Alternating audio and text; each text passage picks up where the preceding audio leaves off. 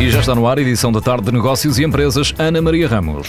A Altran, multinacional de origem francesa, está a criar um novo centro de competências em Portugal na área de acesso rádio para dar apoio aos operadores europeus, incluindo serviços especializados na quarta geração móvel. Estima assim criar este ano mais 30 postos de trabalho, outros 80 em 2013. O investimento inicial rondou os 100 mil euros. Com este projeto, a empresa espera apoiar todo o setor das tecnologias de informação e comunicação, explica Bruno Casadinho, diretor da Unidade Telecom e Mídia da Altran em Portugal. Este centro de competências em, em Portugal, relativo a tecnologias de acesso a rádio, mais especificamente para suportar os serviços da quarta geração móvel, o LTE, e basicamente vai trabalhar em três grandes áreas. Uma a transformação da rede, outra a operação dessa mesma rede e depois a gestão do serviço da rede que é necessário fazer. O que nós esperamos eh, é obviamente que isto gere novos postos de trabalho. Nós estamos a contar com as negociações que temos tido com clientes e parceiros locais. Nós contamos ter cerca de 30 pessoas a trabalhar neste centro de competências até ao final do ano e esperamos que eh, até ao final de 2013 já consigamos ter cerca de 80 pessoas a trabalhar neste centro de competências para clientes locais e internacionais.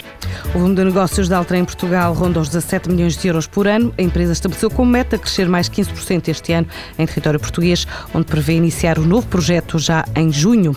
É a tarde de todas as Assembleias Gerais de Acionistas das operadoras portuguesas de telecomunicações. Na PT vota-se a proposta de pagamento de dividendos de 65 cêntimos por ação este ano, depois da empresa já ter adiantado uma parte em janeiro, no total de 582,7 milhões de euros. A Zone formaliza a alteração dos estatutos para a desblindagem da limitação de direitos de voto e a proposta de pagamento de um dividendo de 16 cêntimos. Já a Sonaicom aprova as contas de 2011 e a recondução da administração liderada por Ângelo Paupério. A Vodafone lançou hoje o serviço de apoio a clientes em linguagem gestual. Tornou-se na primeira empresa portuguesa a disponibilizar um call center dedicado à comunidade eh, surda-muda, de serviço que passa a estar disponível em videochamada gratuita. A operadora teve que desenvolver uma parceria com a Associação Portuguesa de Surdos para adequar a linguagem a determinados vocábulos específicos do léxico das telecomunicações que até aqui não existiam, por gestos para introduzir as expressões de uma forma gradual no universo dos símbolos da nova comunidade.